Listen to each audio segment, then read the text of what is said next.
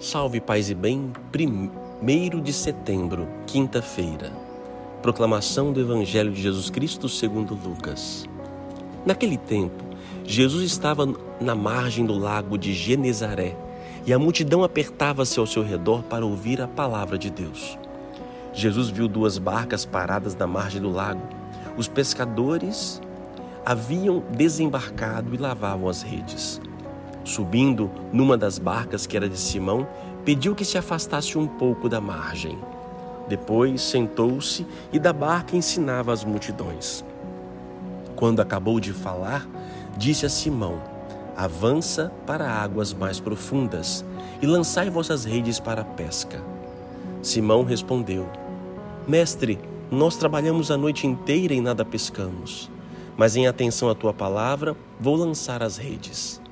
Assim fizeram e apanharam tamanha quantidade de peixes que as redes se rompiam. Então fizeram sinal aos companheiros da outra barca para que viessem ajudá-los. Eles vieram e encheram as duas barcas a ponto de quase afundarem. Ao ver aquilo, Simão Pedro atirou-se aos pés de Jesus, dizendo: Senhor, afasta-te de mim, porque sou um pecador é que o espanto se apoderara de Simão e de todos os seus companheiros por causa da pesca que acabavam de fazer. Tiago e João, filhos de Zebedeu, que eram sócios de Simão, também ficaram espantados. Jesus, porém, disse a Simão: Não tenhas medo, de hoje em diante tu serás pescador de homens. Então levaram as barcas para a margem, deixaram tudo e seguiram a Jesus. Palavra da salvação é um fato. Pode ser um fato histórico que tenha acontecido, tal qual foi aqui relatado. Só que esses, esses fatos eles nos abrem possibilidades de uma interpretação e, e, uma, e trazer para o nosso dia. Nada que tenha acontecido com Jesus Cristo é algo somente ali, pontual para aquele momento. Por isso a palavra é viva. Primeiro, o que diz aqui, ele entra numa barca para poder falar melhor às pessoas ele sai um pouco das mar, da margem. A barca é a igreja. O mar é o mundo. A margem é aquilo que, é, aquilo que estou, estou acostumado já. Já estou habituado. É a minha, é a minha segurança que eu, eu edifiquei a minha vida afastar-se um pouco, sair um pouco das margens. Ou seja, Jesus começa aos poucos. Ele não os tira de uma vez todas. Ele os coloca na barca, se coloca junto com o pescador, afasta um pouquinho da margem, fala com o pescador que está na barca e ao mesmo tempo fala para aqueles que estão em terra firme. Só que de repente, para alguns, os pescadores, ele diz: avança para águas mais profundas. Eu adoro essa expressão do Quinalto, né? É, ide para águas mais profundas, ide, não tenha medo da profundidade da, da, da existência, até mesmo de você mesmo, na profundidade de, de, seu encontro. Muitas vezes nossa vida de fé, a vida que temos, vive na margem. Nossas relações com as pessoas são de margem. Nossa, nossa relação com o trabalho, com tudo, é de margem, ou seja, eu estou preso naquilo que eu estou aprendi a viver. Ir à profundidade, para causas mais profundas, é se lançar, é, é deixar ser conduzido. Ir à profundidade do próprio encontro com Deus, não ter uma fé rasa, alicerçada naquilo que eu, a vida inteira eu acostumei. Mas não, é deixar que o vento conduz. Ide para águas mais profundas. E eles vão e quando vão, a barca enche de peixe.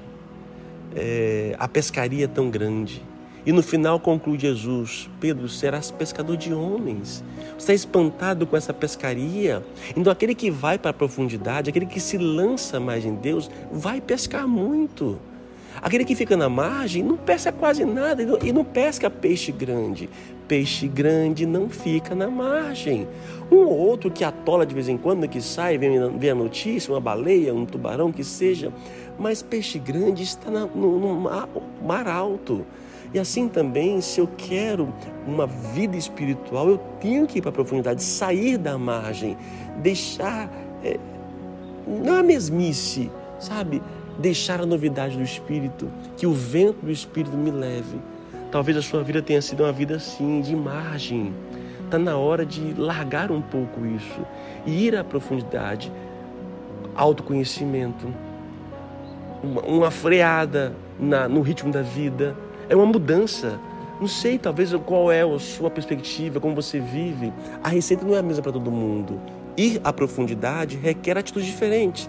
Quem é quieto é falar, quem é falar é, que, é, é, é se ficar quieto, e assim por diante. É buscar o oposto daquilo que eu sou. Não, não é ir contra a minha natureza, mas é ir a mais profundidade.